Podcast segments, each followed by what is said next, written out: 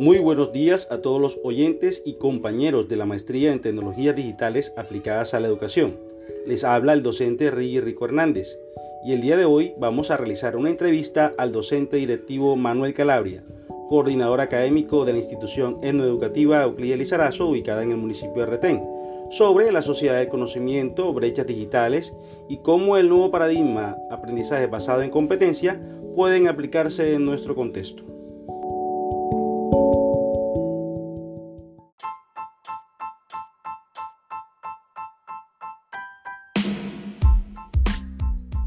Bueno, profesor, antes de comenzar con las preguntas y la, entrevista que vamos a desarrollar, queremos que nos dé una breve presentación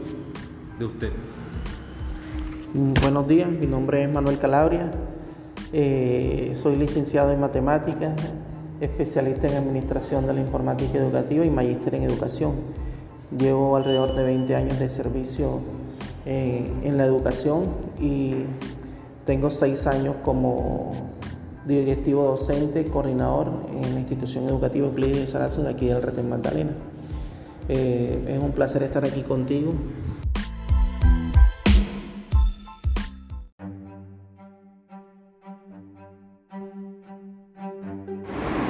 Estamos en una nueva sociedad global llamada Aldea Global, que es la era de las nuevas TIC y una interconexión en todos los puntos del planeta. ¿Qué hace falta para que nuestro país esté a la vanguardia en innovación y las nuevas TIC?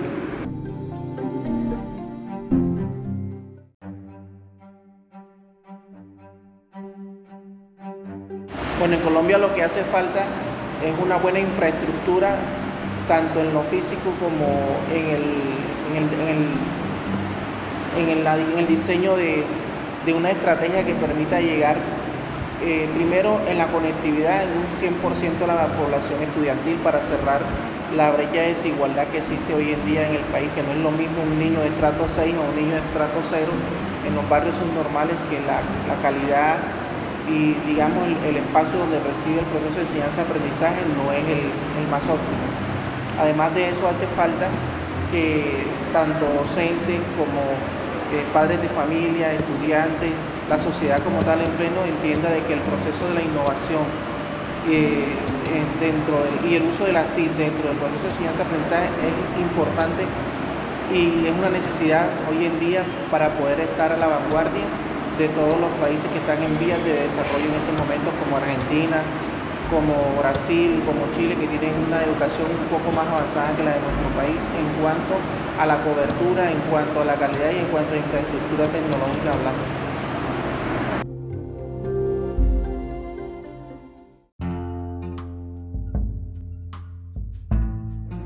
Entonces, ¿cómo podemos disminuir o mitigar la brecha digital en nuestro país o en el municipio y sobre todo en nuestro establecimiento educativo?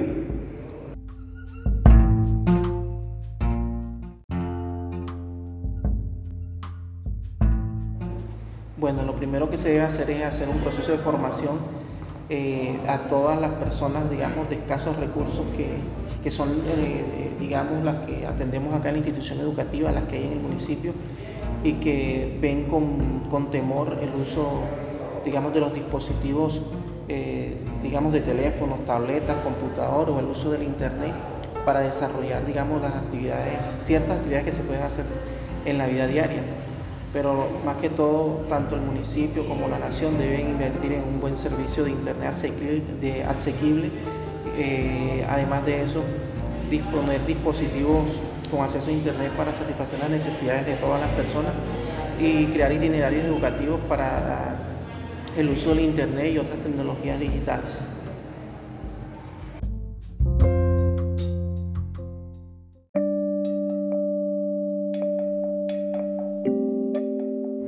El nuevo tipo de sociedad del conocimiento ha implicado cambios en el modelo educativo, generando un nuevo paradigma. ¿Qué sabe usted sobre el aprendizaje basado en competencias?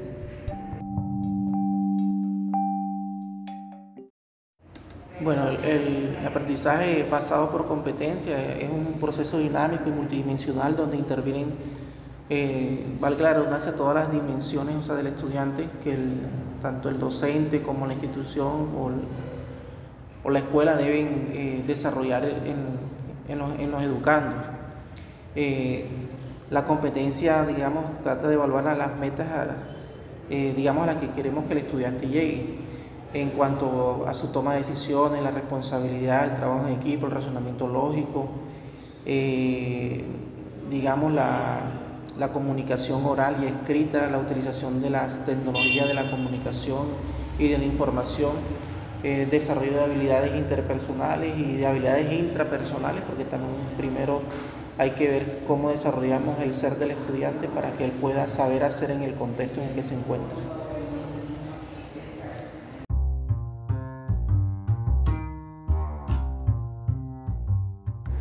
¿Considera que se está aplicando este modelo educativo en la institución donde labora?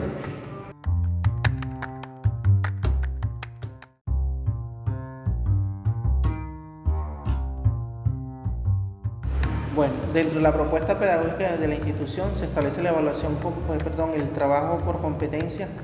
como un elemento, eh, digamos, derrotero de todo el proceso eh, educativo de la institución.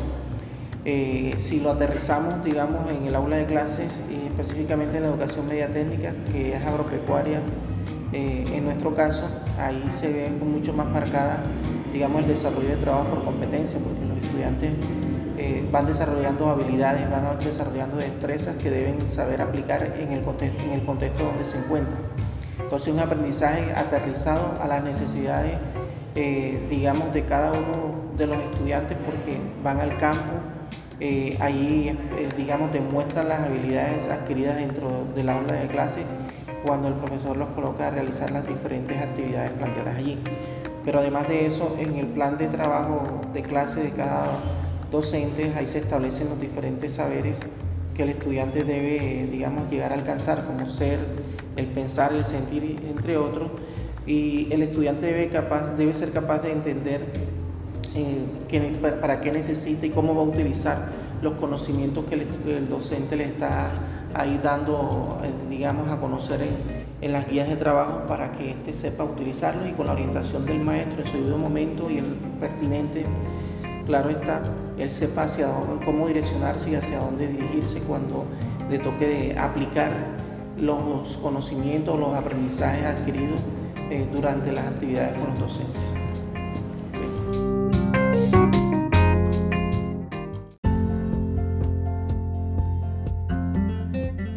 Ahora, ¿qué estrategias considera fundamentales para su aplicación?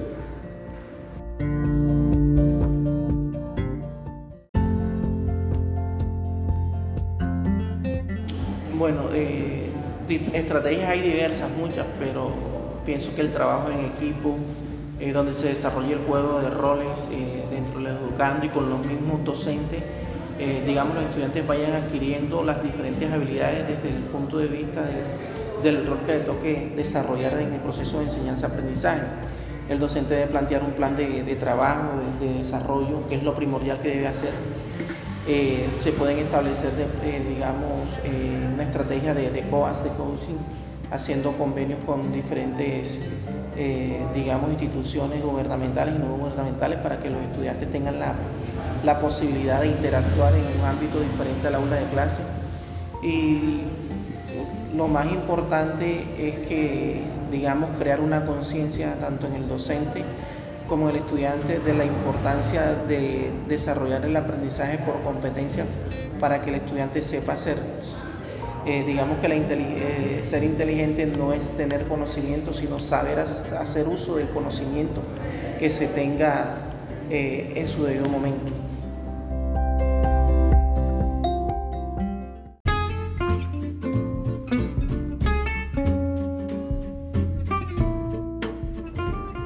¿Consideras que en la institución todavía se aplica el paradigma de Freire, que el estudiante se deposita, se le deposita el conocimiento, una educación bancaria?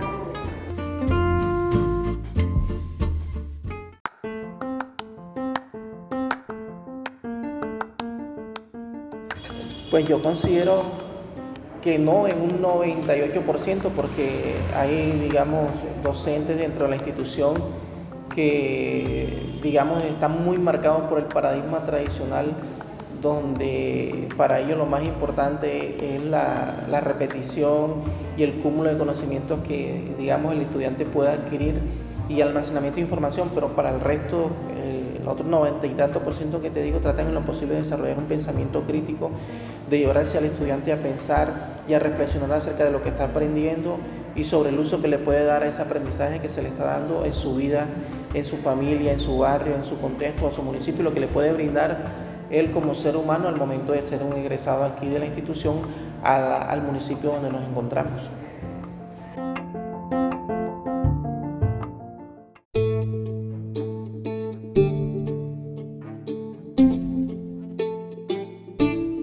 ¿Considera que en la institución se transmite el conocimiento o se enseña a pensar al estudiante qué hacer con ese conocimiento o cómo evaluar este conocimiento?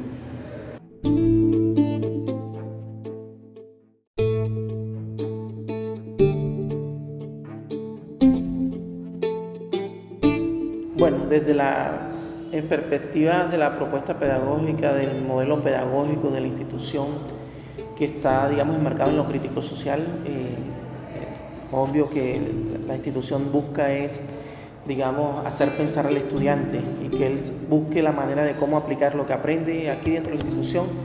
allá afuera donde él se encuentra y, todavía dentro del colegio. Aunque como te dije ahorita, eh, hay docentes, digamos, que son, digamos, focos pequeños que, a, los cuales les ha costado eh, trascender más allá de, digamos, de, lo que, de las prácticas educativas que han venido realizando hace 20, 30 años, algunos tienen 35 años en, el, en la labor docente y ya son situaciones marcadas que, digamos, eh, no ha sido fácil superarlas o cambiar el paradigma de pensar de esas personas.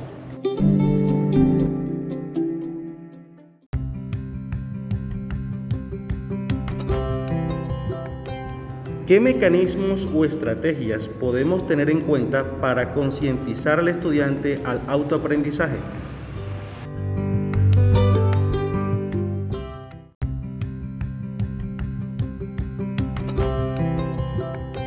Bueno, eh, digámoslo, con el autoaprendizaje lo primero que nosotros tenemos que hacer como centro y como institución es despertar la curiosidad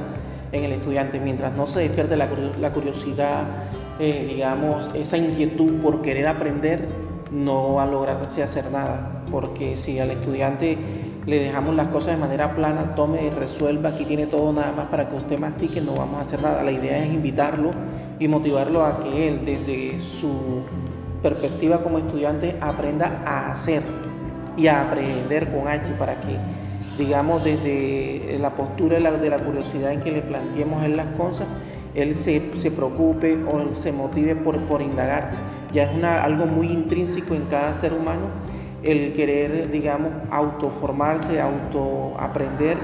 pero como institución nosotros debemos fortalecer esa competencia o esa habilidad en el estudiante,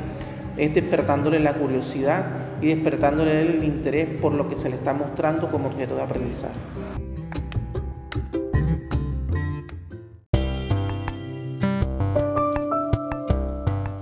¿Cómo el estudiante puede aplicar el conocimiento para resolver una problemática de la vida real?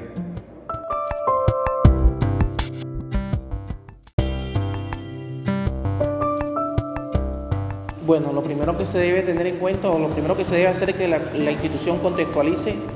los contenidos de aprendizaje con la situación del contexto donde se encuentra el estudiante. Ya teniendo esas dos cosas equiparadas, eh, digamos, podemos empezar a, desarrollar en él las habilidades, las competencias, a desarrollar en él las destrezas que necesita para desenvolverse en el contexto donde se encuentra, no solamente en el ámbito local, sino también en el ámbito nacional, porque no podemos dejar de lado, eh, digamos, que él va en algún momento o, descartar que en algún momento cualquier estudiante puede ir más allá de las barreras donde nos encontramos, y, pero debe también alcanzar ciertas destrezas que le permitan adaptarse hacia lo, hacia lo general. Entonces ya teniendo eh, lo, digamos, el contexto y la, escuela eh, digamos, equilibrada en cuanto a los aprendizajes, él va a saber en qué momento puede utilizar lo que se le enseña dentro de la institución allá en el contexto donde se encuentra. Por eso se le llama, eh, digamos, aprendizaje por competencia, porque yo no puedo desarrollar habilidades y competencias a un chico que vive aquí, digamos, en una zona que es prácticamente rural a, digamos, enseñarle cosas que va a desarrollar en la ciudad o viceversa, un chico que va a desarrollar, de, digamos, acciones en la ciudad no le puedo desarrollar competencias del campo. Entonces, si ya yo contextualizo el conocimiento, le enseño cosas que él va a utilizar en el medio, cualquier cosa que se le enfrente en su contexto, él va a tener las herramientas para empezar a resolverlos. De pronto no se los vamos a resolver de la escuela, pero él va a tener ya las habilidades suficientes para enfrentarlos y poder dar una solución pronta y eficaz a lo que se le presente.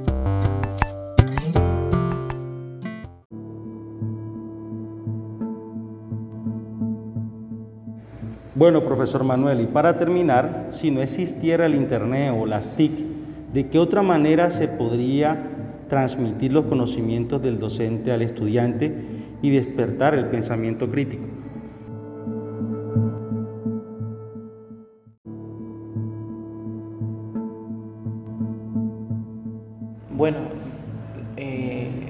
Hay que negar que, digamos que el uso de las tecnologías, de la información, de la comunicación, el uso del Internet ha facilitado muchas cosas en la vida eh, de hoy día de las personas, pero eh, digamos hay estrategias que digamos que van de la mano del proceso educativo como el aprendizaje basado por problemas, el aprendizaje digamos basado en la experiencia del estudiante, el vivenciar digamos las situaciones que se encuentran en su contexto y llevarlo eh, digamos sumergir al estudiante en esos problemas y que desde ahí él comience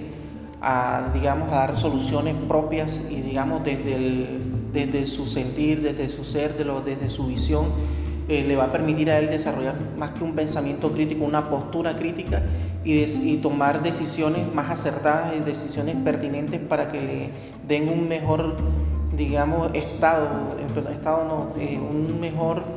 una mejor calidad de vida en el medio donde se encuentran, porque a medida de que el estudiante o toda la comunidad como tal donde se encuentra inmerso empiece a resolver sus problemas, van a ir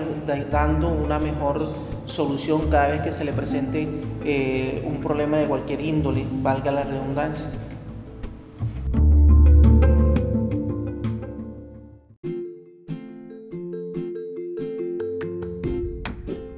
Bueno, profesor, muchas gracias por su atención y comprensión y pues el tiempo dedicado a estas 10 preguntas sobre sociedad del conocimiento.